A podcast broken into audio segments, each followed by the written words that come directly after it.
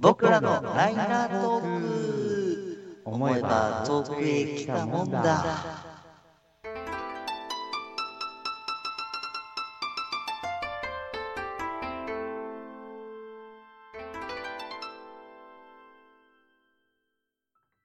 えー、新年明けましておめでとうございます。おめでとうございます。2020年の、えー放送第1回目ですね。あの、通算9回目の、えー僕らのライナートークでございます。本年度もどうぞ吉成皆様よろしくお願いいたします。お願いいたします。はい。というところで、私 DJ セナと、えー、ベンでございます。はい、2020年も変わらずこの2人でお送りしていきますので、あのぜひぜひですね、まあどんな1年になるかわかりませんけれども、あの引き続きご愛聴いただければなと思います。ね、よろしくどうぞごひいきにお願いいたします。はい、この番組は自動でおすすめしてくれる Apple Music や Spotify もいいけど、人の声でそれぞれの思いを聞いた後に聞く音楽はまた違った趣があるのではないか。音楽好きの友達が貸してくれた1枚のアルバムが自分の新しい思い出の1枚になるようなあの感覚を味わっていただく喋るライナーノ的ラジオ、それがこの番組でございます。この放送で紹介された音楽は Apple Music のプレイリストにて共有しております。それぞれの放送分をプレイリストタイトル LT シャープ放送回として共有しておりますので、ぜひ聞き終わった後は IDBEN12 ベン12でお探しください。はい、というわけではい2020年ですけれども、ねえ。どうですか？開けちゃいましたけど、2019終わっちゃいましたね。終わっちゃい、令和元年が終わっちゃいましたね。そうですね、もうれ令和2年ですからね。令和2年になりましたよ。本当にはねい。あっという間でございますけれども、ね本当うに。ん、うん。まあまあ2020年明けてお正月というところだったと思うんですけど、どうでしたか？何かお正月は。何かお正月は？あの、あれですよ。まあ、ああの、毎年ね、あの、僕は、まあ、あの、販売のお仕事をしておりますので、あ、なるほどですね。はい。まあまあまあ、毎年忙しいんですよ。三三が日っていうのはもう稼ぎ時っていうのがね、はい。あるんですけれども、今年はですね、ありがたい話で、あの、4日、三が日が終わって4日に、あの、今年初めてのお休みをいただきましてね。はい。で、まあまあ、週末だったんですけれども、あの、まあまあ、ありがたいことに今年初のお休みで、あのーあれです、寄席に行ってきましてね。お、寄席にそうそうそう、落語を聞いてまいりまして、おめでたい感じがすごいしますね。年が明けた感じがすごく。そう、だから正月だからなんでしょうけど、あの、出囃子もあの、ちんどん屋さんがね、やってらっしゃって、へえ。そう、なんかすごいね、正月っぽい。で、まあまあまあ、面白おかしく、笑いで一年始められているわけでございますけれども。ああ、いいですね、お正月。ぽもうふ、古くのお正月をこう、体感した感じですね。そうですね、もうなんか、はい。やっぱね、落語とか、ね、ああいうところでちょっと聞きながら、なんか甘酒なんか飲んだりするとね、お正月もいいもんだな、なんて。ああ、なるほど。そうそうそう、そういう過ごし方をしておりましたよ。ああ、僕の方はですね、まあ、今年のお正月、まあ、これといって目立ったトピックスはなく、割とこう、例年通りと言いますか、あの、実家の方にちょっと帰ったりなんかしてですね、あの、家族でちょっとこう、えー、何ですか、お墓参りに行ったりですとか、あとはこう、はいはいあの、親戚で集まって、あの、お年玉をあげたりですとか、はいはいいった、はまあ、いわゆる、まあ、特に、こう、何か目新しいものがあったわけではないんですけど、まあ、うんいわゆる一般的なお正月過ごしたんですけど、い。はい。あの、やっぱりね、僕の中では、あの、箱根駅伝。おお、は箱根駅伝好きなんですよ。多分、あの、まあ、このラジオ聞いてる人がどれだけその箱根駅伝に興味があるかとか、まあ、あんまりない人の方が多いんじゃないかなと思うんですけど、い。あれですよね。あの、すごい坂道が大変なやつですよね。そうですね。あの、初初日の往路の5区。ああ、その5、5区が有名なんですかね。そうですはい。5区、6区。はい、そうですね。はい。はい。や山の神なんつってね。そうそうそう。毎年こう、ドラマがあるんですけど、はい。まあ、箱根駅伝見たりとかして、あとはやっぱ何かこう、年末年始って、あれですよね。あの、スポーツの特番すげえ多いじゃないですか。まあまあ、そうですね。はい。はい。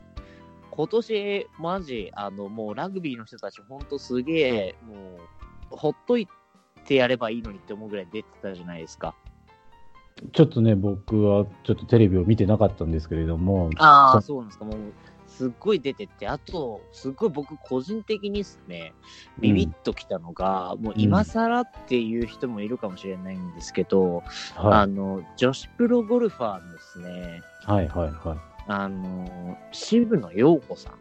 は去年、全英オープンを、あの、日本人女性として、あの、実に50何年ぶりか、ん ?50 何年だったかな？あの、すごいとにかくなんか久しぶりに優勝した人が女性の、日本のですねああ、女子プロでいて、あ。はいはいはい。めちゃくちゃ可愛いんですよ。ええそうなんですね。はい。あの、まあ、ジャンクスポーツとかにもいっぱい出てたんですけど、渋野日向子さんですね。失礼しました。うん。あの、これがね、あの、岡山出身の女子プロゴルファーっていうところで、はい。あの、すごく笑顔がですね、あの、素敵な女性で、こう、たくさんテレビ出てて、ちょっとこう、あ、この人、可愛いなって、不覚にもこう、不覚にもって言ったら失礼ですけ はい。ど、はい。全然不覚じゃないですよ。全然不覚じゃないですよね。ねもう全然思もいましたけど、はい。う。はい。割とそういう感じですね、僕は。まあ、あのー変わらずにじゃあ、スポーツを観戦なさってらっしゃった。そうですね、そういう感じですね。あとは、あの、まあ、僕は、あの、この番組でもたびたび言及していますが、サッカーがすごい好きなのでですね、あの、天皇杯なんかを見たりしてですね、サッカーの。それは何ですか？天皇杯っていうのは。サッカーの天皇杯っていうのはですね、あの、はいいわゆる日本の J リーグ、J1、J2、J3、そして、あとは各地域の代表ですね。あの、例えば福岡だったら福岡県代表、熊本だったら熊本県代表、東京だったら東京の代表、まあ、アマチュアとプロと、あの、全部一緒になった、そこのトーナメント戦があるんですけど、ええそ面白そうですね。はい。だから、あの、結構、あの、あったりするのが、この、普通の大学のチーム、あの、県代表、都道府県代表の大学のチームが J1 に勝ったりとかして、あの、うんうん、うん。ちょっと番狂わせ的な、あれがあったりとか毎年するんですけど、それの決勝が毎年ですね、あの元旦にあるんですけど、ええはいはい。はい。そして、その舞台がですね、あの国立競技場なんですね。はいはいはいはい。はい。で、あの、今年、あの、ようやっとね、あの、オリンピックイヤーというところで、あの、国立競技場を使って、あの、こけら落としの試合があったわけなんですけれども、あはの、見事にですね、あの、今大会は、あの、初優勝、あの、ビッセル神戸にですね、あの、イニエスタとか、い。うん。あの、すごいね、あの、サッカー好きな人はもう知ってる、もう世界中の名だたるサーが今、あの、日本のそのビッセル神戸のチームにですね、あの、たくさんいるんですけれども、まあ、そのんビッセル神戸が初優勝を飾ったというところで、はいはい。まあそういったところも、まあ、見、見ましたね、やっぱり。おお。うん。あと一個言わないといけないことあるんじゃないですか？まあ、ありますね。うん。やっぱり、2019年の、まあ、12月の収録終わってから、はい今日の収録するまで、はい。様々なことがあったんですけれども、ありました。これは僕ではなく、ベンさんの口から言ってもらいたいかな。あのこと？あのことですよ。あいつらのこと？あいつらの、あの芸能界を賑わせた、はい。年末に賑わせた、はい。そうですね。えーまあ、みな皆さんもご周知の事実だと思いますけれどもね。はい。あの、フジモンとユッキーナが離婚したっていうね。うん、そっちじゃない。それもニュース。あれ違う違う、違います？そっちじゃない。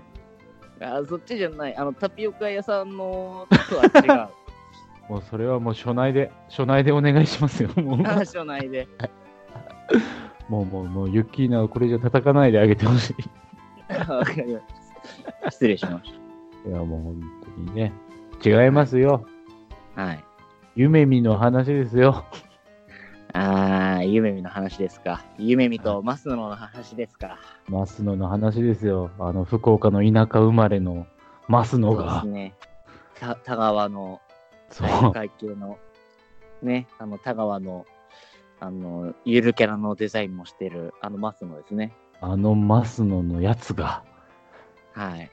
僕らのアアイドル、夢見ネムとご結婚なされましたよ。いやー、これには驚きましたね。いや、やってくれましたね。本当に、令和元年に最後の最後でやってくれましたね。いやー、もうね、令和の中でね、トップクラス、いや、もう僕本当に一番だと思うんですね。衝撃度で言ったら。うん。そう、山ちゃん葵を超えましたね。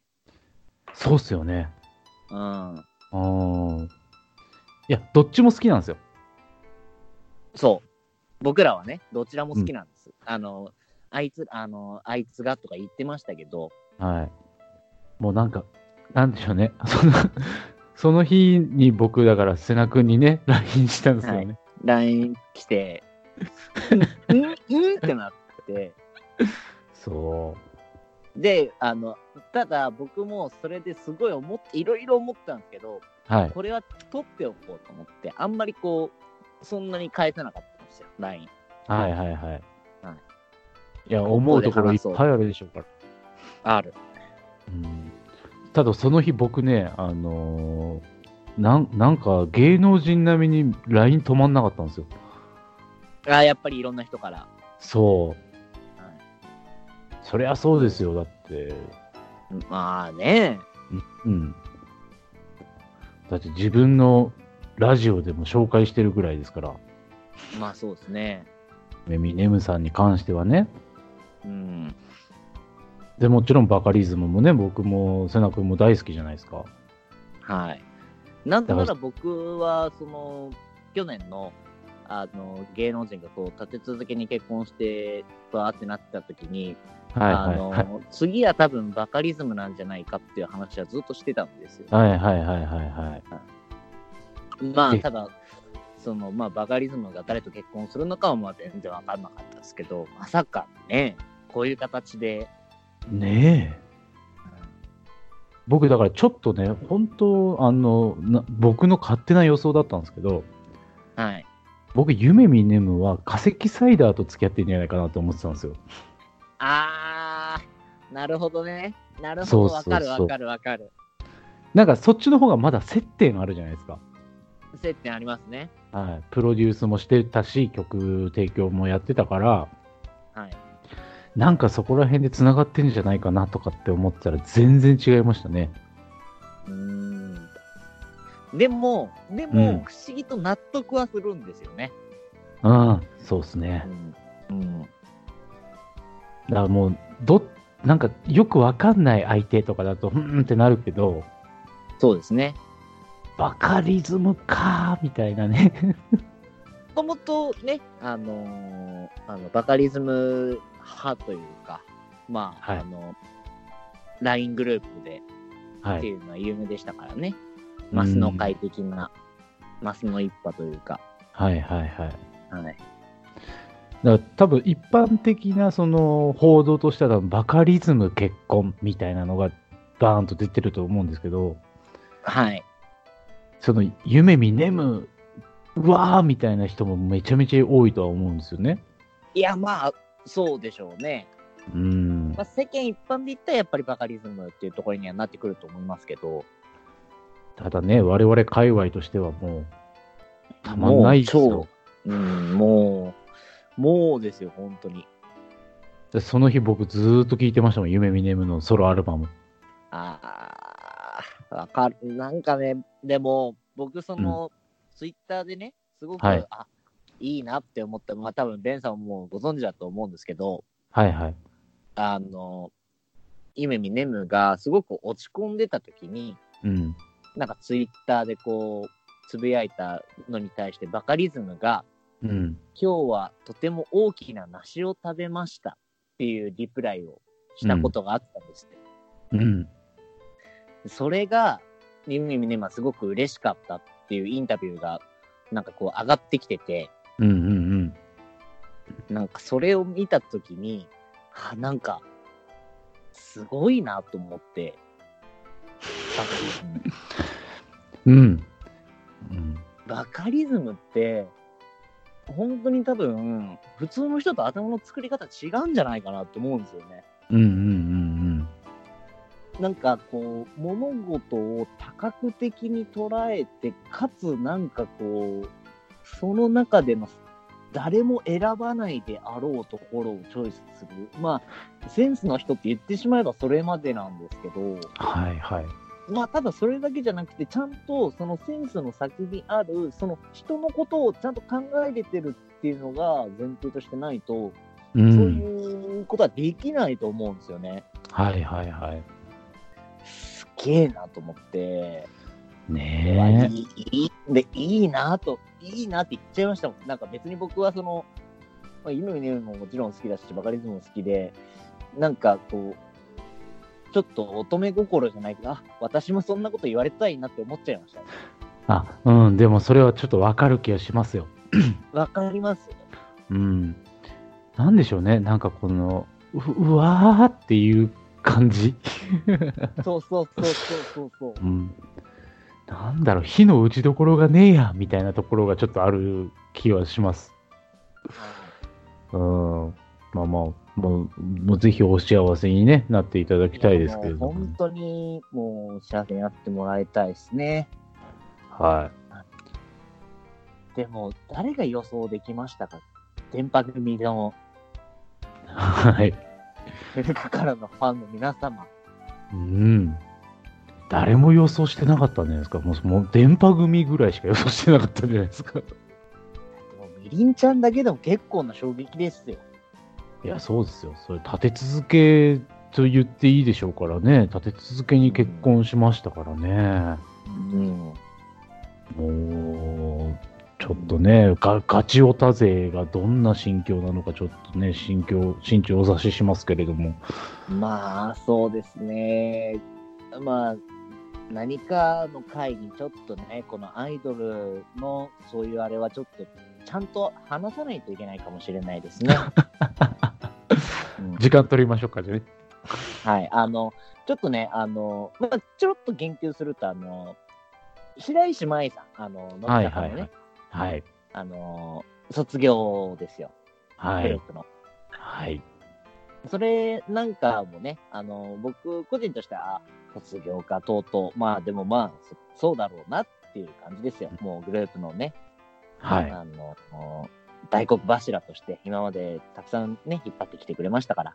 うんた、だ、その、その取り上げ方として、今なんか結構その、ネット界隈でちょっとこう、なんていうんですか、ネットニュースとかになってるのが、こう、デビューしてからこう、ノースキャンダルで卒業みたいな。はいはいはいはい。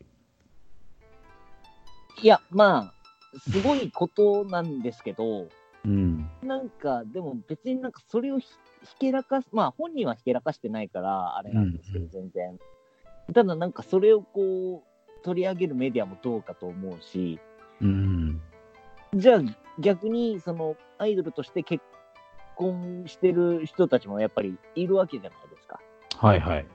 とかに対しても、なんかそれはちょっと違うんじゃないのって思っちゃうし、うん。そういうところに関してはちゃんとした時間を作ってなんか、なんか有識者会議みたいなのしたいですけどね。アイドル考察。はい。うん。だからその、昭和のアイドルのその、なんていうんですか、その、スキャンダルがあるのがもう絶対ご法度みたいなはい。やっぱその風習が今もなお続いている感っていうところはありますよね。だからその、い今はだいぶそのハロプロとかぐらいの時代からだいぶそのアイドルっていうものがだいぶその近しいところになってきて、それがだいだんだん AKB とかで近くなってきて、ファンとの接点も多くなって、で、まあそういうスキャンダルがもう増えてきたっていう、なおかつそのスキャンダルが増えてきたところのグループではあるわけじゃないですか。はい、そうですね。うん。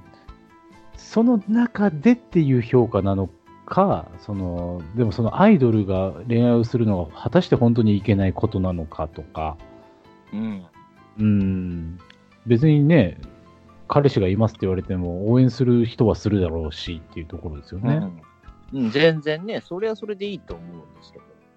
ねなんか30過ぎて、ね、独身で貫いてっていうのもかっこいいですけど、うん。うん、僕らはやっぱそのその人、推しの幸せが一番だとはね、思いますけどね。うん、そうですね。うん。これはじゃあ一回、時間取りましょそうですね。これに関しては、まあ、やっぱり、この番組をやり出してから、というものを、なんかこう、比較的そういうのに当たる機会は多かったというか、う。そうですね。うん。うん。やりましょう。はい、ぜひぜひ。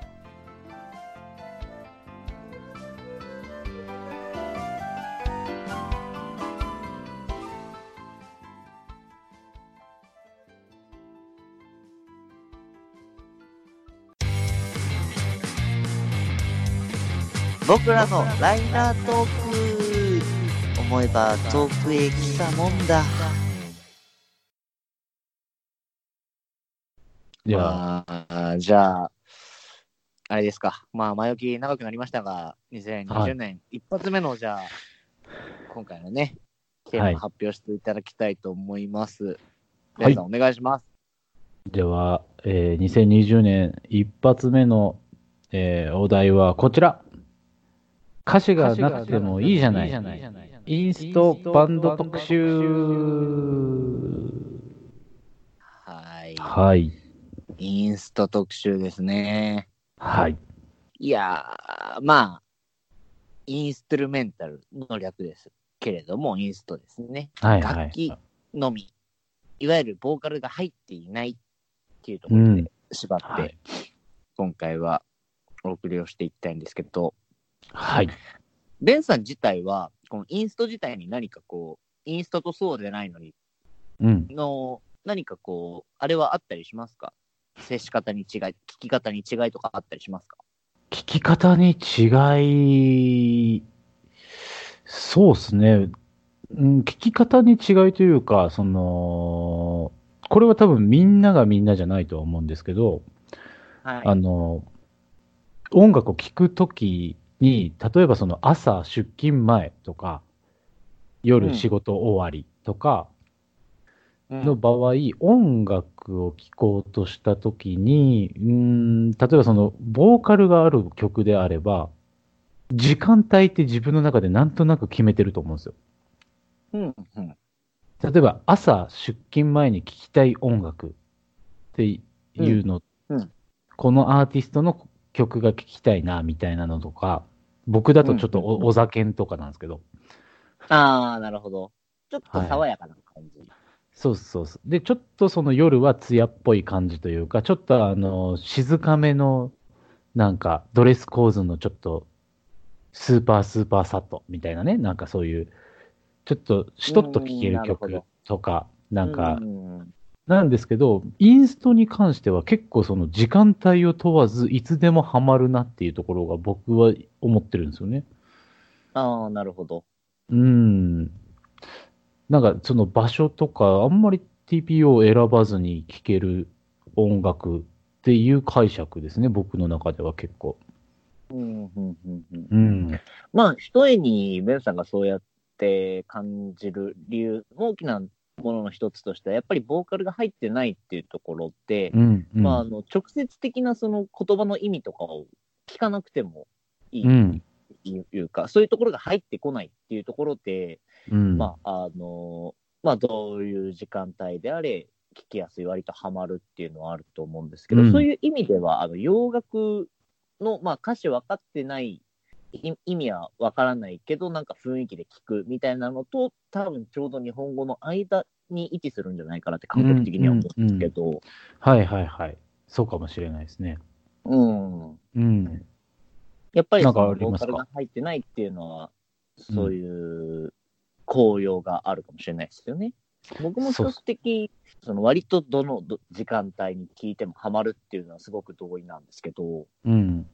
あの、僕、実はその去年の、まあ、末ぐらいからちょっとハマってるのがありまして、うん。多分言ったかな、まあ去年、あの前回の放送ではあの島唄とか、ちょっと、あとは環境音楽とかっていうところで、あの話させてもらったと思うんですけど、うん。いわゆるその、能動的に音楽を聴くときじゃなくても何かかかっててほしい音楽っていう意味での環境音楽ですよね。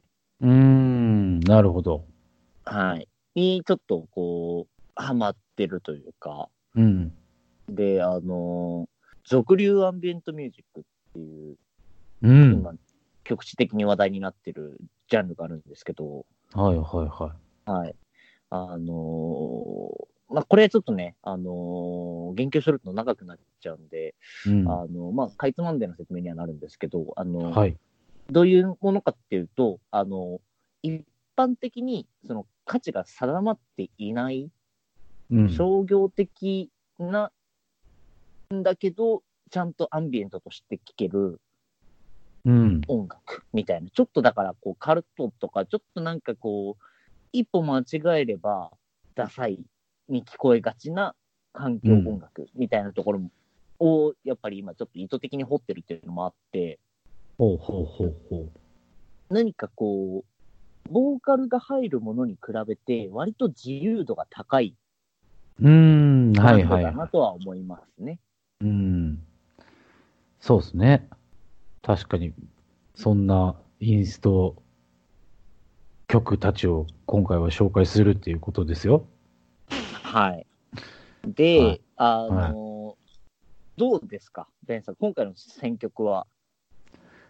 えーとね、うーん、僕は今までのその、なんていうんですか、あの、お題に比べたら、結構僕はすんなり決まった方ですね。僕は。あーうん。あの、まあ、僕も、まあ、毎回悩むんですけど、うん。今回ね、多分、本当だったら多分被ってたのがあるんじゃないかなって思うんですよ。ああ、あえはいてちょっとそこに先に言及したいなって思うんですけど、なんとなくわかりますよね、言いたいこと。はい、はい、はい。はい。あのーもうじゃあ言っちゃうんですけど、うん酒ロックですね。はい、はい。やっぱり僕らにとって、まあ、うん。共通項であり、はい。かつ、インストゥルメンタルといえば、もうはい絶対これが出てくるんです。そうですね。もう何度もこの番組でもね、あのー星野源しかり、いろんなところでお話をしてきているバンドですよね。はい、そうですね。うんもううん僕は平成のハッピーエンドなんじゃないかっていうのを本当思うんですけど、うん、うん、うん。うんまあ、これがね、あのー残念ながら、Apple Music には、あの、サキロックの音源が入っていないっていうところでね、はい、はい、はい。はい。あのーまあ、残念ながら線外にはなってるんですけれども、はい。はい。すごくね、サケロック、ねえ、これ、サケロック、ほん、あの、前提として、あの、まずはサケロック、何かしらで聞いてください。本当に。でもその、今から僕らがね、そのお話しするインストバンドであったりとか、インストの曲っていうのも、もちろんいいと思って、あの、紹介するんですけど、多分、はい。めちゃめちゃその、インストを聞いたことない人でも入りやすいバンドではあると思うんですよね。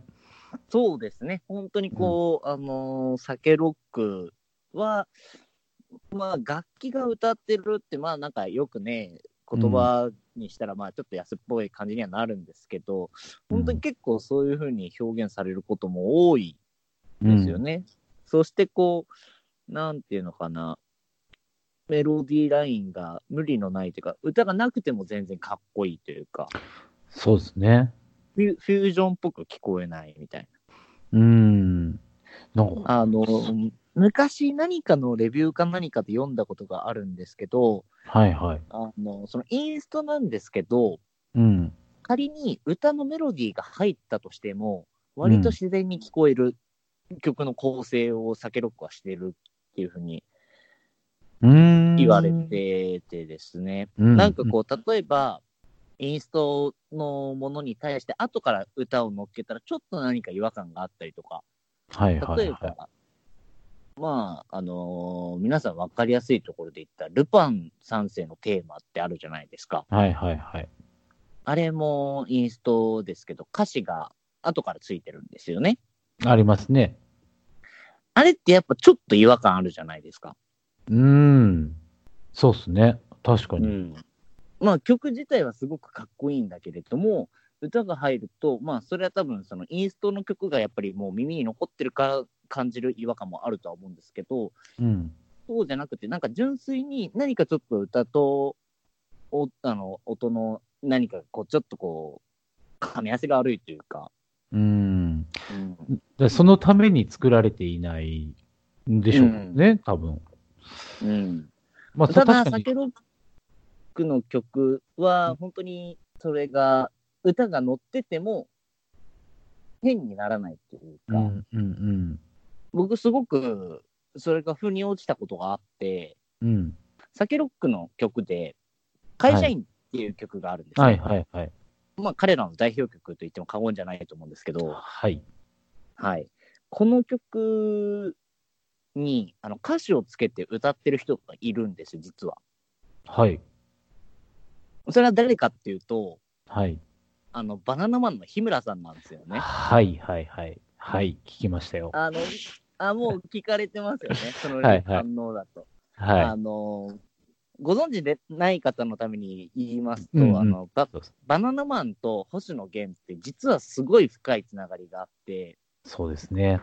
はい。あの、まだそれこそサケロック時代から、うん。バナナマンが単独ライブの音楽をサケロックに依頼して作ってもらっていたっていう経緯から、まあもともとは、あれ、舞台だったかな？舞台じゃなくて、ドラマで共演したのがきっかけで、ああの、二組の交流がずっとあって、そこからその音楽を通して、毎年何かしら、あのはいはい例えば、日村さんの誕生日の時に、星野源が、はい自分で歌を作ってプレゼントする。はい。もしくは星野源の誕生日の時に、あの、バナナマン二人から何かしらのプレゼントがある。っていう割と通例になってるんですけど、なんか、お高い帽子かなんかあげたりしてるんですよね、確か。そそうですね。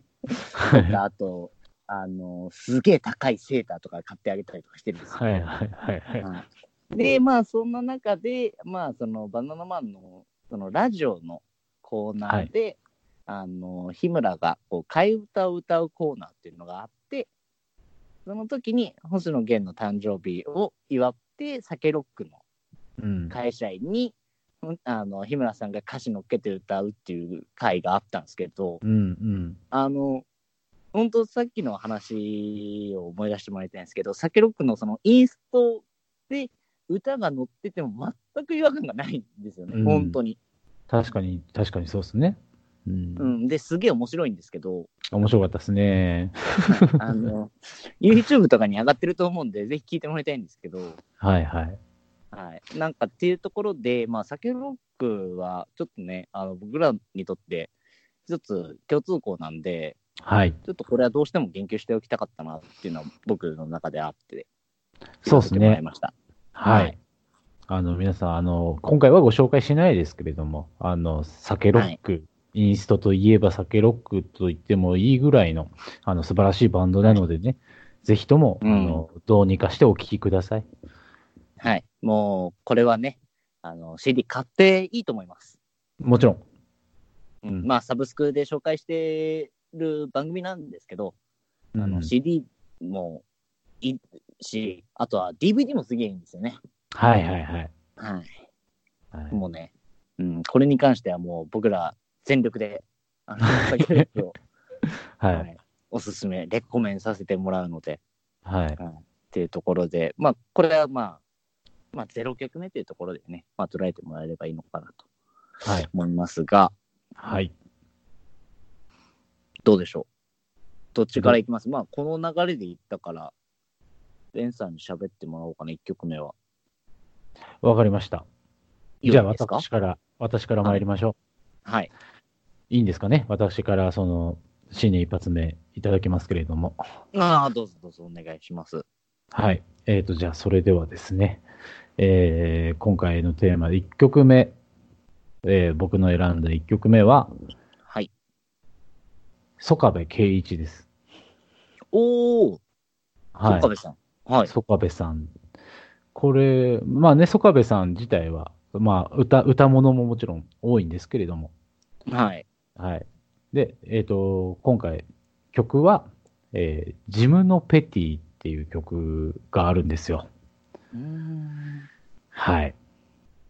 まあ、ままず、じゃあ、坂部さんの紹介からしてもらいましょうかね。あの、ご存知ない方もいると思うので。そうですね。曽我部さん、まあ、あの、耳の超えた方だともちろん知ってはいらっしゃると思いますけれども、えーはいまあ、有名なところで言うと、まあ、サニーデイサービスですよね。そうですね。サニーデイサービスですね。はい。から、えーデビューをしてまして、それから、えー解散後に、えー、曽我部圭一バンドうんをやったりであったりとか、まあ、ソロでやったりとか、まあ、いろんな形でね、あのー音楽をやってらっしゃるので、はい。まあ、サニーデイサービス、曽我部圭一バンド、まあ、曽我部圭一、いろんな名前でやってらっしゃる、まあまあまあ、アーティストで、まあ、主にその歌物が多い方ではありますけれども、そうですね。シンガーソングライターというか。はい。はないんですけれど、うんはい。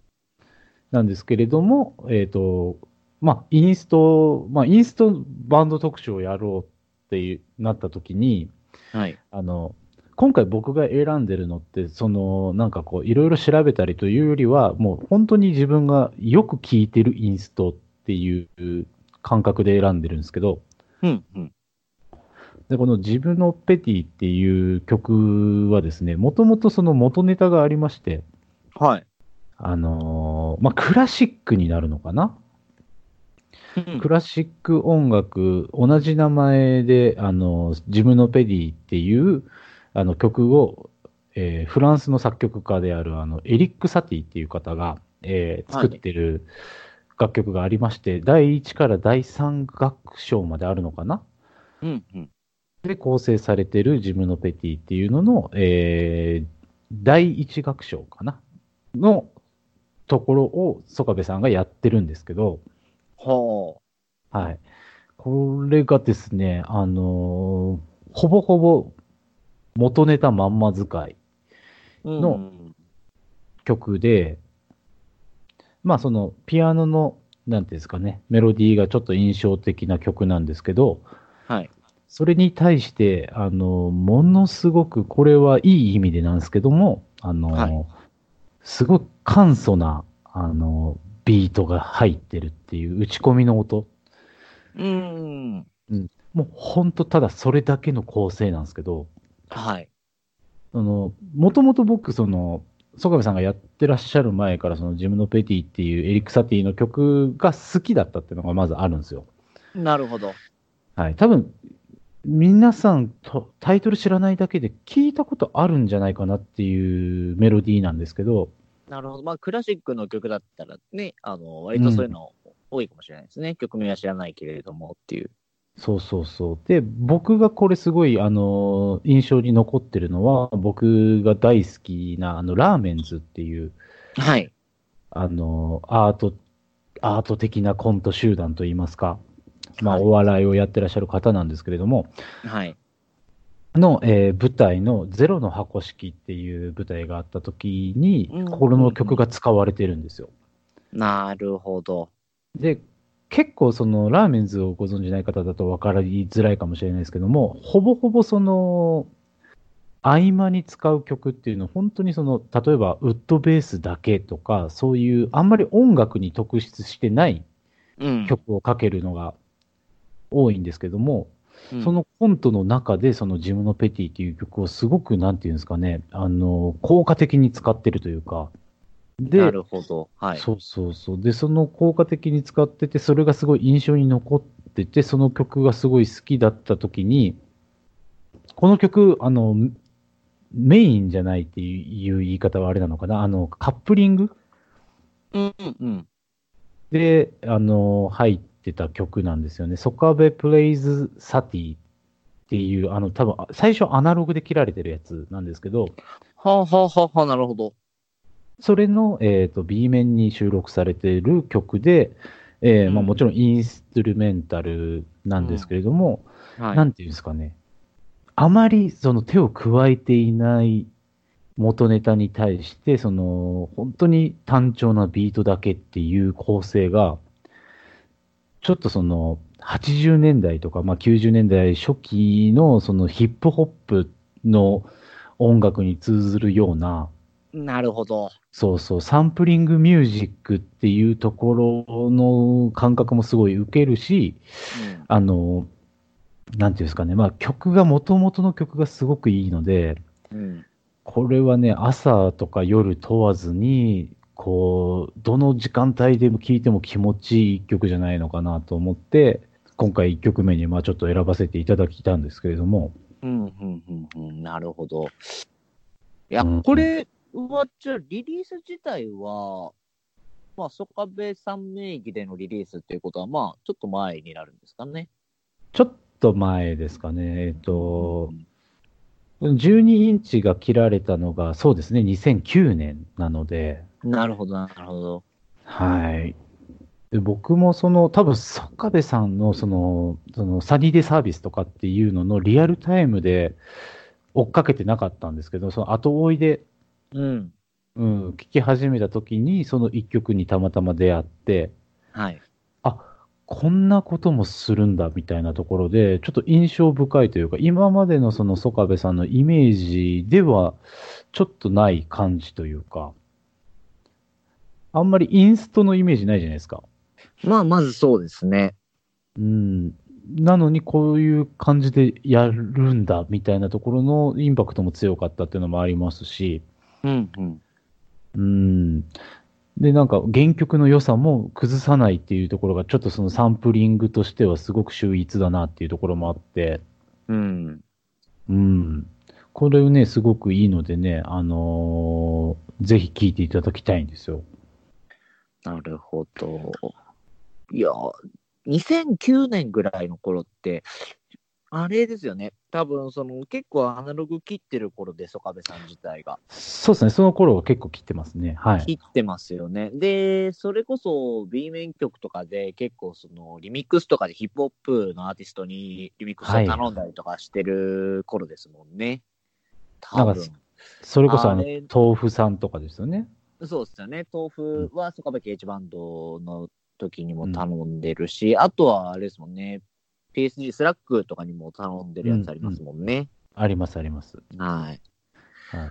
だからこう、結構その、いろんなことに対して貪欲というか、まあ、サニーデイサービス自体がこう、いわゆるちょっとこう、日本語を大切にしたロック、うんうんいや、まあ、フォークから派生してる音楽っていうふうに、まあ、捉えられがちですけど、そこからね、あの、どんどんどんどん形を変えていって、あの、ハウスミュージックに接近した時もあったし、はいそして、まあ、その名義では、あの、弾き語りはもちろん、あの、少し実験的なこともやりつつ、はい。そして、まあ、去年出た、坂部さんのソロの名義のやつはもう、自身がラップにも挑戦されてますもんね。ほー、はいはいはい。なんかだからこう本当、まあ、音楽が好きなんだろうなーっていうのがすごく、そしてやっぱりクオリティも尋常じゃなく高いので、どれもですね。うん、そう。どのジャンルに対しても結構こうススマートにこなしているというか、そうですね、うん、僕もそういう印象ですね。うん。それがなんかすごくいい具合に、その、シンガーソングライターとはまた違う一面ですよね。なるほどそのうん、はいリリックを書かずに、その編曲になるのかな、元曲があるので、それでうんすごく気持ちいいぐらいに、もう本当になんていうんですか、あの、足さなくていい音は足してないみたいな、本当にもいい感じの塩梅なんですよね。はい。うん。なので、これ多分その、インストバンドが好きでなくても、まあ、例えばヒップホップが好きな方でも多分すごく入りやすい音じゃないかなとは思うので、うん。はい。こちらは1曲目に選ばせていただきました。いやー、なかなか1曲目から意外な選曲というか、うん。そうですね。はい。少し驚いてますけれども、うん。そう、だから今回ね、多分その僕は、多分聞き馴染みの、僕の中で聞き馴染んでる曲の紹介なので、うんうんうん。うんうん。なんかその、インストバンドとしてちゃんと活躍してる方たちもちろんいっぱいいらっしゃいますけど、はい、はい。なんかちょっとそこではないところも紹介できたらなっていうのはちょっとあります。なるほど。はい。まあ、そういったところから少し、まあ、離れるというか、まあ、僕が、あえてじゃあ1曲目ちょっと紹介させてもらいたいのは、はい。インストバンドといえば、おいほいはい。なイメージもあると思うんですけれども、はい。YMO ですね。イエローマジックオーケストラ。はい。出ましたね。はい。はい。まあ、あのー皆さんご存知だと思うんですけれども、こちら、まあ、YMO の、まあ、僕が紹介するのは、アブソリュートエゴダンスですね。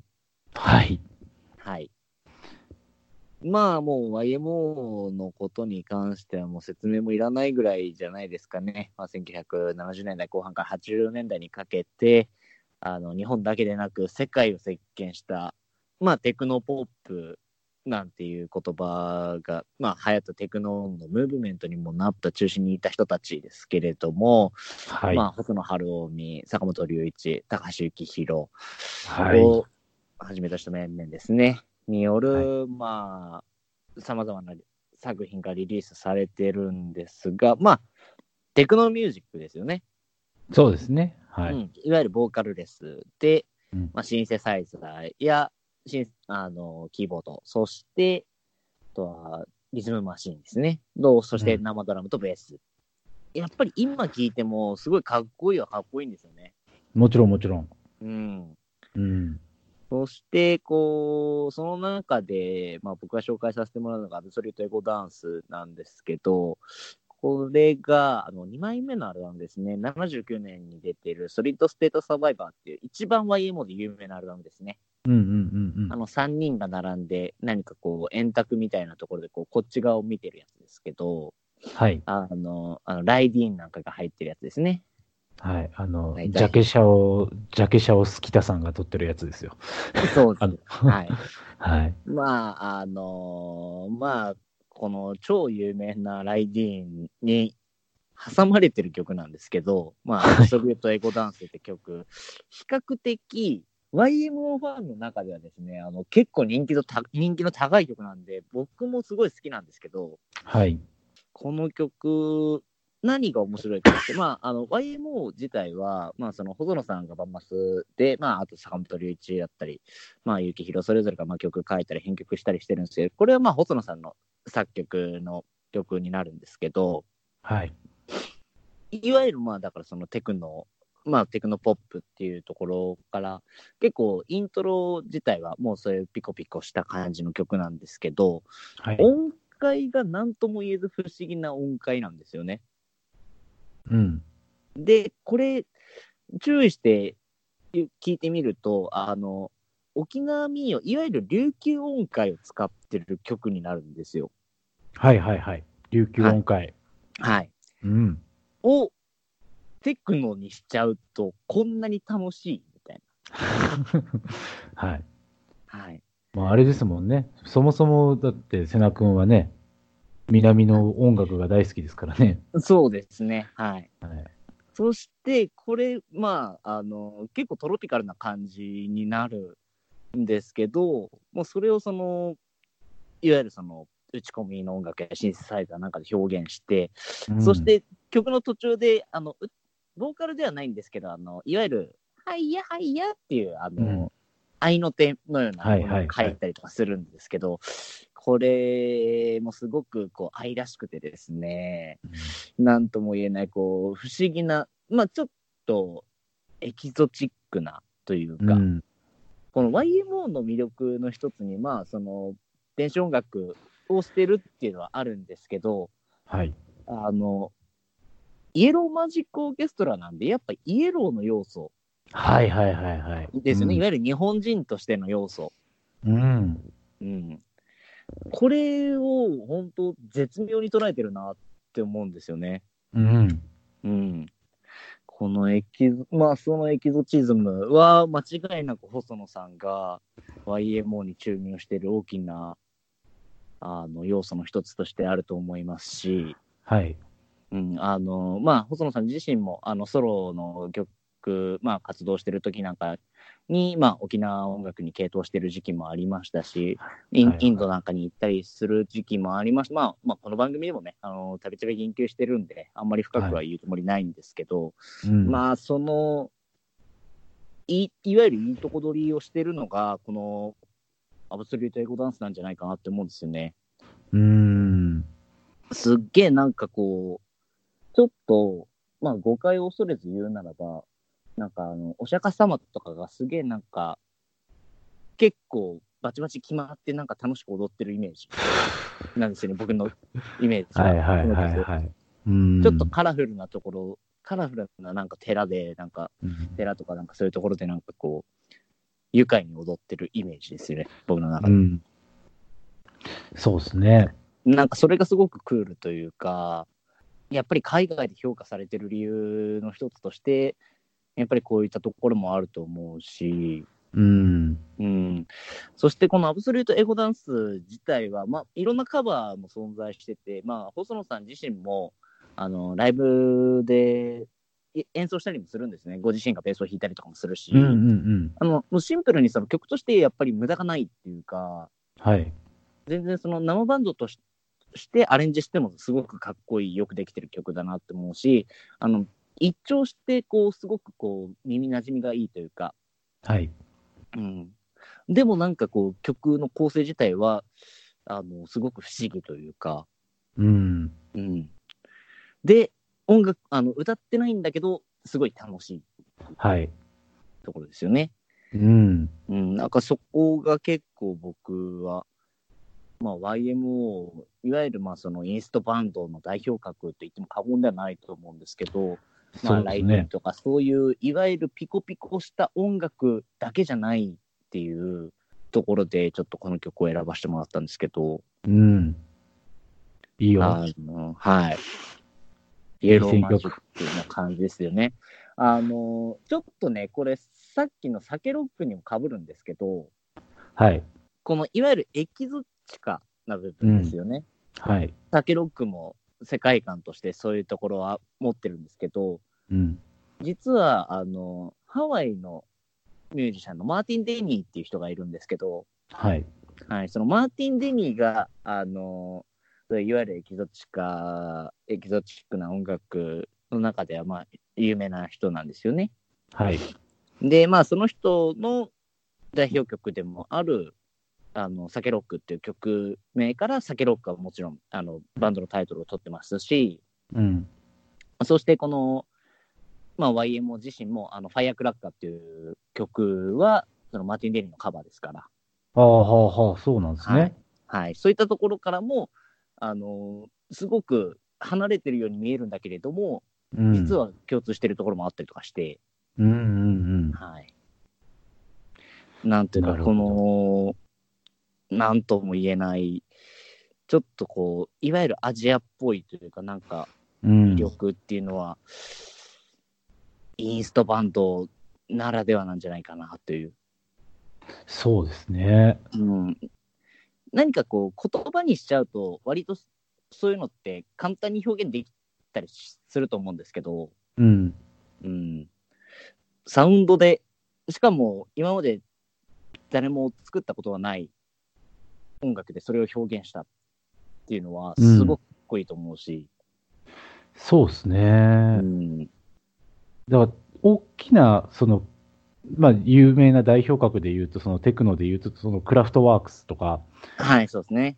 あいらっしゃいますし、もちろんその人たちの曲もすごく良いんですけど、はい。やっぱその耳馴染みの良さであったりとか、その各外国でね、海外でその評価されるところは、多分そのあアジアっぽさっていうところがすごい強いとは思うので、そうですね。うん結構そのタイトルとかでもね、あの YMO はトンプーであったりとか、はい。なんかそのアジアっぽさがちょっと感じられる音楽もやってますしね。うん。うん。そうですね。まあ、あとはライブの演出なんかもね、あの中国の人民服なんか着たりとかして、ああ、そうだそうだ、んやってた。そういうのも意図的に結構、その、サウンドだけじゃなくて、ビジュアルを含めたうん。ところでやってたりもしてるので、うん。うんまあ、そういったところが、あのまあ、時代的にも、いわゆるニューウェーブっていう表現の中で音音楽的な側面だけではなく、ファッションだったりとか、そういったところからも、あのすごい強い影響を世界に与えてるんじゃないかなと思いますけどね。うん。うん、やっぱりまあこのアルバム自体はもう本当いわゆる歴史的な名盤っていうことになると思うんですけど、そうですあね。のただ、やっぱシンプルにいいんですよね、普通に。うん。うん。うん、このアルバム以外ももちろんすごく YMO っていうのはあの作家性があっていいんですけど、このアルバムってやっぱ普通にポップスのアルバムとして聴けちゃう不思議ななんかあれがあるんですよね。そうですね。なんか肩肘張らずにというか、うん。うん。当時はだってこれでクラブでガンガンライディーンとかで踊ってたわけでしょ？そうですね。うん。いや、いいアルバムですよ。いや、これ本当いいアルバムですよね。もうぜひ、あの、うんまあ YMO の入門編としては、もう間違いなくこれだと思いますし、うん。代表曲もいっぱい入ってますし、はい。まあただそういった中で、このアブソリュートエゴダンス、あの非常に中毒性の高い、僕の好きな曲なんで紹介させてもらいました。ありがとうございます。はい。それじゃあ、あの、2曲目の紹介いきますか。はい、お願いします。はい。えーと、僕が紹介する、え2曲目のアーティストはこちらでございます。インディゴジャムユニットです。おー、インディゴジャムユニット。はいはい。そうきましたか。はい。そういうところもちょっと入れてみました。うんうんうん。で、えっ、と、インディゴジャムユニットで、えータイトルがですね、こちらははい B っていう曲です。B。はい。えー B、カッコインストゥルメンタルっていう、えー正式名称でございます。なるほど。はい。なんで、ちょっと先に、えっ、と、インディゴジャムユニットっていう、あの、グループをちょっと紹介しますけれども、はい。えーこちらが2005年結成された、えーまあ、インストをメインにした、えーユニットなんですけれども、うんうん。えーとまあ、それぞれ、まあ、ルーツとなる音楽があって、まあ、クラシック、ジャズ、ファンク、ラテンっていう、それぞれのルーツが、まあ、本当に、なんていうんですかね、色濃く出てるというか、まあ、ちょっとクロスオーバーな感じで、まあ、メインとなるところはジャズっていうような感覚ですかね。なるほど。まあ、そうですね。僕の中でのインディゴジャムユニットのイメージは、こう、いわゆるクラブジャズムーブメントっていうのがあった中で、日うん。本の、まあそういうムーブメントを引っ張ってたバンドの一つっていうイメージはあるんですけど、そうですね。なので、まあ結構世界的にも結構評価は高い、えーグループなんですけれども、はい。えっ、と、これがですね、あの、面白いのが、レコーディングがですね、ほぼ一発録音っていう。ええそうなんだ。それ全然知らなかったですね。そうそうそう。なんかその、後でその修正とかをしないでもう本当に一発で撮って、そのリアルな音っていうのを提供しようとしているっていうところらしいんですけれども、なるほど。そうそうそう。インディゴジャムユニット自体は、だから瀬名君はご存知ですよね？そうですね。僕は、はい、何度か、まあ、ライブとかは見たことはないですけど、音源自体は、はい、聞いてますし、なんならこう、クラブなんかでもそれこそ、あの、DJ をししている人がかけてるのを見たことありますね。うん。そう。だ結構、その、なんていうんですかね、クラブにもかけれるぐらいの、なんか、例えばヒップホップとか R&B っていうところとの、えーコラボもしてたりもするんですよ。はい、はい。で、まあ、その中で、えっ、と、ちょっと今日僕が、えー紹介したいのも、その中の一枚なんですけれども、はい。これはもうクラブミュージックというかヒップホップ界には僕の中ではまあなくてはならない存在じゃないのかって、個人的な意見ですけれども、あの、はいラッパーがいまして、はい。えーコモンっていうラッパーがいます。なるほどね。うん。はい。このコモンのね、えー楽曲というかアルバムを、えーっと、インディゴジャムユニットが、えー演奏するっていうアルバムがあったんですよ。ああ、なるほど。まあ、企画的な感じでっていうことですかね。そうですね。うん。でまあタイトルがリ・コモン from インディゴジャムユニットっていうアルバムだったんですけれども、うん、うん、うん、うん。なので、えっ、と、このね、インディゴジャムユニットが、その、いコモンの楽曲を、えー演奏して、えっ、と、多分歌ってるやつもあるんですよ。その、そのままコモンがラップを載せてる曲とかも入ってはいるんですけれども、なるほど。で、このコモンの中でも代表曲になるこの B っていう曲があるんですけど、そうですね。有名な一曲ですね、これは。はい。その B を、えー、インディゴジャムユニットが、そのインストとして演奏してるっていう曲を紹介したいんですけども、うん、うん。あれですよ、そもそも、この B っていうアルバム、コモンなんですね。はい。これはもう、ものすごい名盤なんですよ。まあ、ヒップホップにそこまで明るくない僕からしても、まあ、コムコンの B は名曲っていう認識はありますね。はい。あのアルバム自体もものすごく良くて、本当にその名盤と言える一枚なんですけれども、はい。えーそもそもコモン自体、ちょっと説明させていただきたいんですけども、はい。結構その経歴としてはものすごく長い経歴をやってらっしゃって、はい。で、えっ、と、シカゴ出身の、えーラッパーなんですけれども、はい。それこそもうあのね、90年代、あのヒップホップがわーわー言われてた、あの、うウエスサイド、イーストサイドの構想だはいなんだの時とかからも全然やってるアーティストなんですけれども、まあ、いわゆる生き字引的な人ですよね、ヒップホップ界の。そうですね。その中で、ちょっとだけね、あのー下火な時があるんですよ。ヒップホップ自体が。ヒップホップ自体もそうでしたし、そのコモン自体もちょっとそのヒットに恵まれなかった時期ってのがあって、なるほど。はい。で、それを打破した一枚じゃないかなって思ってるのがこの B なんですけども、はい。これがね、そのすごいね、泣けるエピソードがあってね、あの、の B っていう曲が入ってるその B っていうアルバムを、あの、プロデュースしてる全曲だったと思うんですけど、はい。あの1枚通してプロデュースしてるのが、あの、カニエ・ウエストなんですよ。おー、なるほど。はい。はい。で、カニエ・ウエストってね、その当時だと、まだアルバムを2枚ぐらい出した時でしたかね。なんかあの、ちょっとヒップホップ的なところで言うと、試験的なあの早回しサンプリングとか、そういうので、ちょっと評価をされてきた。そのカニエ・ウエストが、えープロデュースを手掛けてまして、はい。で、この2人がですね、あの、実は同じシカゴ出身で、うん、うん。要はそのカニエ・ウエストからすると大先輩なわけですよね。まあ、そうですよね。で、その大先輩のそのちょっとうまいことヒットが出せないときに、もう彼がその全面的にプロデュースをして、この名盤を作ってるわけなんですけれども、なるほど。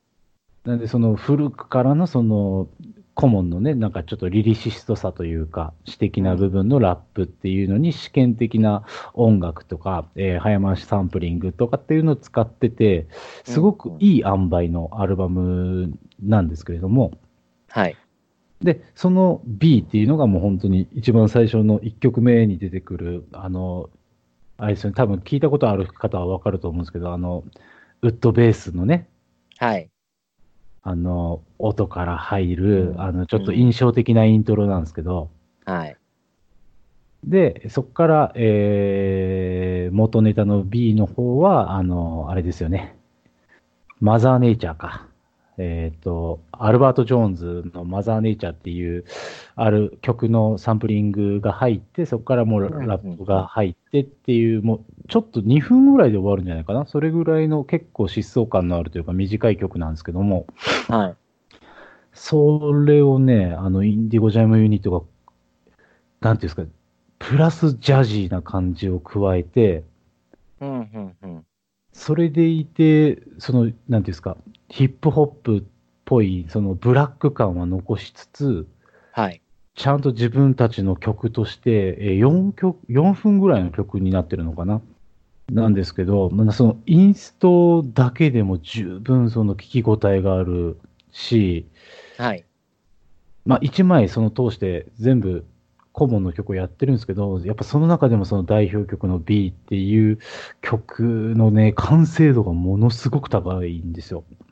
なるほど。そうそう。なんか一発目のウッドベースから入るのは同じなんですけども、はい。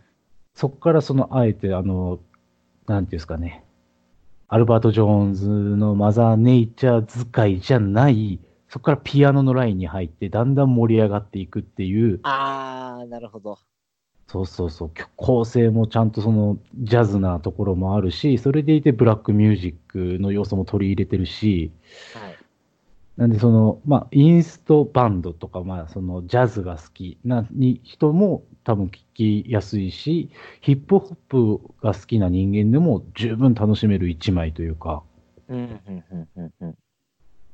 なんでいいとこ取りというか、もう本当にすごい、えー、二つのグループが手掛けた、なんか僕の中ではその、顧問のね、そのエピソードとかもあって、思い入れのある曲なんですよ。まあでも、ヒップホップ、結構そういう縦のつながりというか、はい。あの、すごく強いですよね。そうですね。やっぱりその、一番結構その他の音楽もそうなのかもしれないですけども、はい。なんていうんですかね、その自分の生まれた場所であったりとか、はい。いわゆる今でいうレペゼンですよね、レプリゼントって、はい。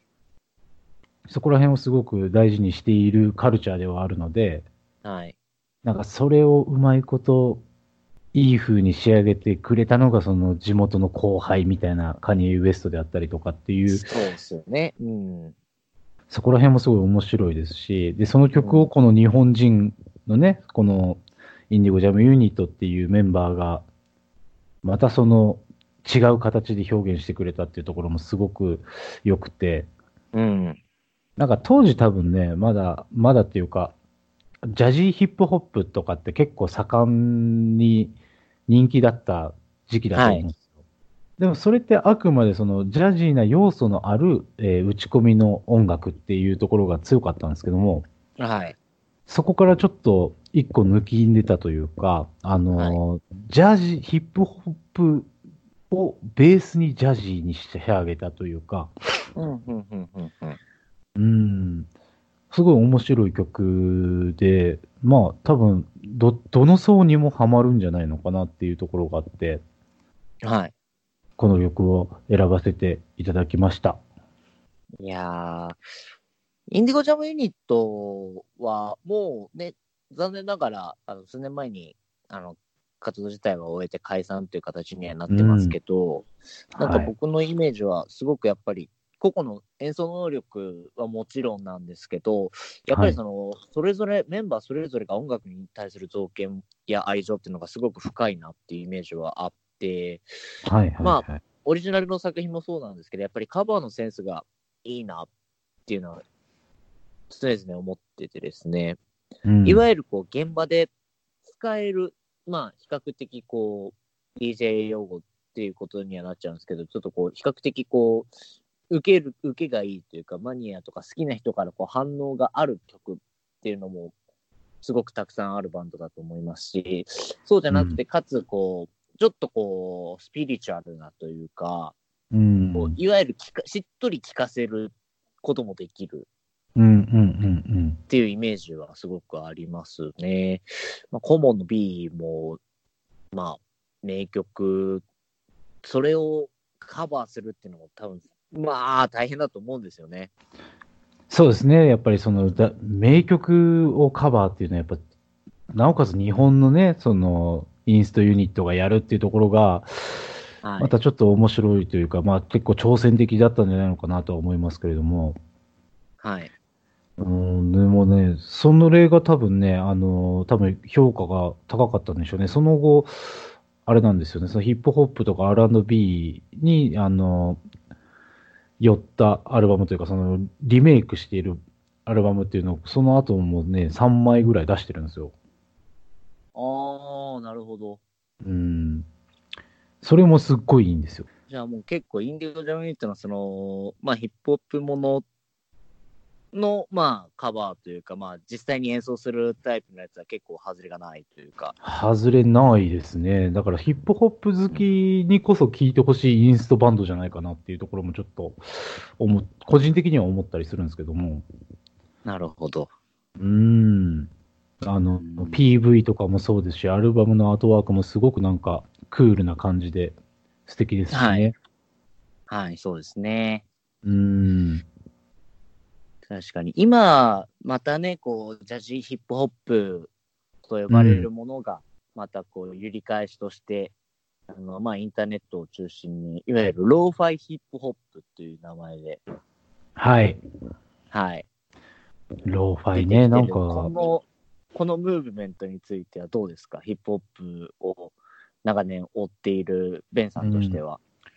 だからローファイヒップホップって急に来たなっていうのがちょっと正直な印象で。はい。ただ、その、ヒップホップって僕、ね、多分その、瀬名君と違う形で DJ を始めてるのでね、僕は多分そのヒップホップから入ってる DJ なので、はい。思うんですけれども、ヒップホップっていう音楽の僕は良くも悪くも好きなところは、あの、うん。ずるい音楽だってずっと思ってて、うん、うん、うん。そのジャズであったり、クラシックであったり、そのポップであったり、もうすべてヒップホップにできる音楽ってはい。思ってるんですよね。その元ネタっていうサンプリングミュージックっていうところで、そのいろんなところに目を出せるというか。で、なんかそれが一旦落ち着いて、そのローファイっていう形になって、さらに、あの、なんていうんですかね、親しみやすさも生まれたし、なんかこう、良い、なんて言えばいいですかね、こう、昔のヒップホップって全然綺麗じゃないんですよ。はい。ちょっと言い方があれなんまあ、ですけど。まあまあ、おっしゃることはわかりますね。はい。なんか、それがいいみたいなところに、なんか今また近づいてきてるのかなっていうところもあって、うん、うん、うん。で、なんかね、急激にそのローファイヒップホップって言われてるジャンルに、こう、分類されてるアーティストっていうのが、その、ね、メインのアメリカ以外でも、その、それこそ韓国の、あの、アーティストが評価されてたりもしますし、なるほど。うん、なんか僕は、その、いろんなね、あの試験的なところで、その、ヒップホップっていうのがいろんな形に変わってやられるのはすごく、いろんな人がやりやすいんであれば、それでいいのかなっていう、いろんな解釈ができるのがヒップホップだしとは思ってるので、うん、うん。このムーブメント自体は多分その、残り続けるというか、なんか、パッと消えるもんではないんじゃないのかなとは思ってます。うん、うん、うん、う。うんん。なるほど。うんまあ、僕はこのローファイヒップホップ、まあ、もともとヒップホップをそんなに聞いてる側じゃない人う間ん。としての意見にはなるんですけど、うん。まあ、インターネットが発祥になってる音楽っっていうのが、まあ2000年代、まあじゅ2010年代以降は特に顕著になってきてると思ってて、うんうん。その中でもこう、まあ世界規模で言ったときに、いわゆるベイパーウェーブであったりとか、フューチャーファンクと呼ばれうんるジャンルの音楽、こういったものは僕、インターネット発祥の文化だと思ってて、うんうんうん。まあ、このインターネットが出てきたことによって、まあその、90年代であったり、80年代だったりとかを懐かしむ、いわゆるノスタルジアみたいなのを、うん。まあ、楽曲と、あとはアートワークとか PV とかですよね。ああ、うん。はいはい、そういったところを使って表現するうん。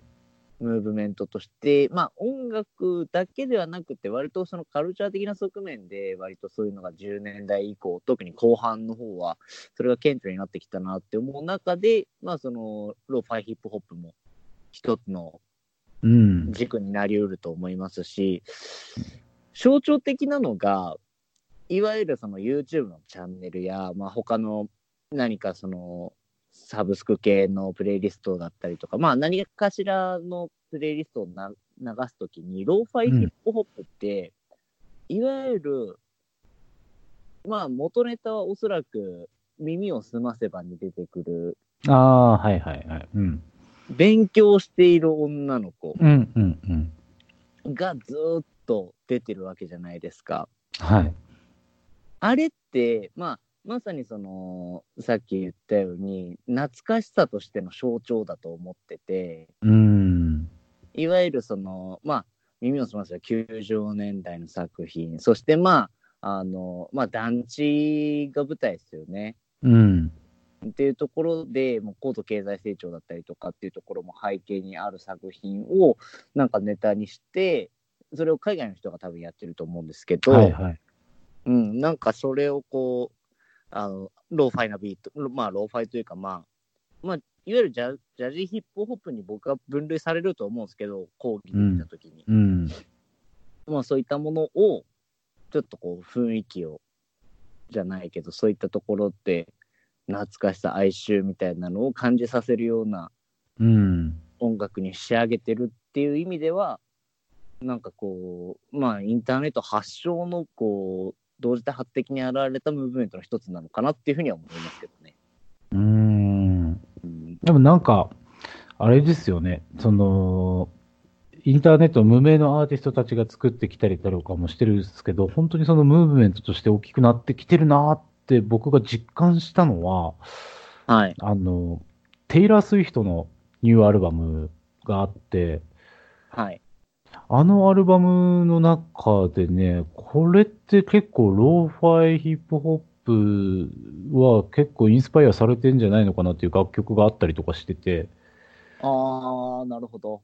なんで多分そのなんていうんですかね、カルチャーとしてそのい今風っていう言い方が正しいのかわかんないですけども、その、はいムーブメントとして確立されて、そのトップアーティストにも影響を与えてるのかなっていうところはあって、うん、うん、うん。ううん。ん、まあ、いわゆるそのアンダーグラウンドな部分からオーバーグラウンドに、こう、うん、存在がこう認知されるというか。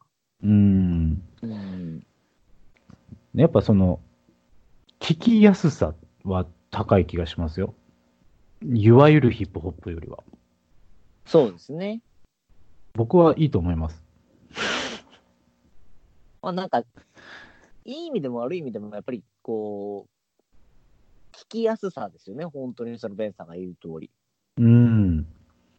が、その聞きやすさが求められるようになった背景として、やっぱりその、YouTube でずっと垂れ流しに、例えば はいはい2時間のプレイリストあったりとか、はいはい。まあ、そういったところで、まあ、BGM ですよね。言われたから、この今回僕らがうん。インストルメンタルとして選曲をしているところの、まあ、どの時間に聴いても違和感がなく聴けるっていうところを、こう、割と突き詰めた形。まあ、だから、なんていうんですかね、こう目的に特化した音楽なのかなって思いますけどね。あとは多分その、今の時代にうん。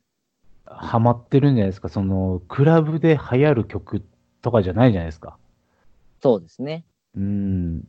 その、やっぱ、生活をしている中で、聴きやすい音楽っていうところが評価されてるのかもしれないですね。その日常をうん。彩るというか、日常と共にあるっていうところで。うん。だからそこら辺も、だからその音楽を聴く環境が変わってきたっていうところもね、うん。違ってくるのかもしれない。境、目的っていうところですかね、やっぱり。そうですね。うん。なんかあれですね。あの、すごい音楽のことを話してるっぽいですね。うん、ちょっとなんか、あの、ミュージックマガジンっぽい喋りしましたね、二人で。なんかめ珍しくって言うとあれだけど、なんかちょっとちゃんと音楽の話した気がします。そうですね。うんはい。こうこういう非常にのもうんね、話せるんやでっていう。はい。あの、結構、あの、ねは二人とも真面目なのでね、しょうもない話が多いですけれど はい。も。はい。はい、まあ、また機会のある人はいろいろ、あの、調べてみてください。そうですね。なんか、はい。興味、興味のある人はですね。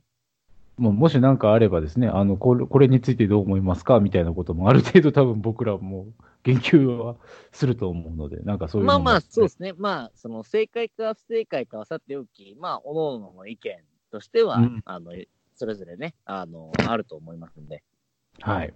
はい。